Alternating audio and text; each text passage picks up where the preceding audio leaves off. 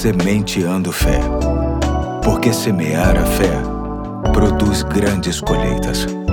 Olá, hoje é sábado, dia 30 de dezembro de 2023. Aqui é o Pastor Eduardo e muito me honra compartilhar com você o último Sementeando de 2023. Mais um episódio da série Sementes para Viver Bem, que terá sua continuidade em 2024, se Deus assim permitir. Hoje quero ler Efésios 5,15, que diz: Portanto, vede prudentemente como andais, não como nécios, mas como sábios Andar prudentemente é uma das boas estratégias para combatermos as nossas preocupações e quero compartilhar uma das formas que, para mim, nos ajuda demais nesse sentido, que é saber o momento certo e a maneira certa para discutirmos determinados assuntos, sejam eles quais forem. Por exemplo, não é prudente discutir quando os nervos estão à flor da pele. No calor de um debate, especialmente quando este está carregado de emoções acirradas, é preciso ter o discernimento de que o estado emocional, dependendo de como esteja, não trará condições de se dizer uma palavra sequer. Sabemos bem que elas podem ser mal elaboradas na fervura de uma discordância e, em muitos casos, há de promover situações quase que irreversíveis. Não podemos esquecer o grande aprendizado que temos com as crianças. Elas sempre preferem ser felizes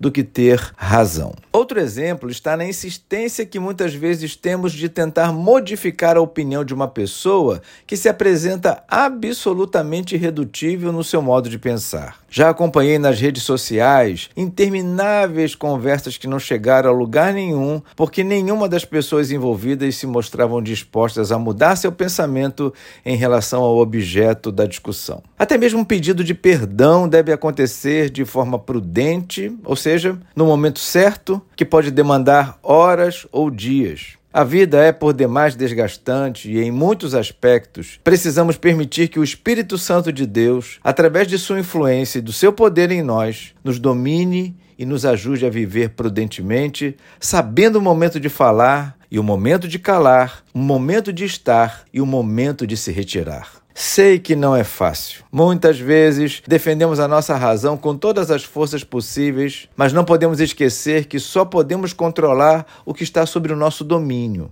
O controle da cabeça e do coração dos outros é deles. Pode ser lamentável, mas é assim que as coisas acontecem. Que em 2024 tenhamos a disposição e a consciência de andarmos prudentemente, evitando assim qualquer desgaste desnecessário. No mais, tenha uma boa virada de ano, que Deus te abençoe e eu te espero na próxima segunda, se Deus assim permitir.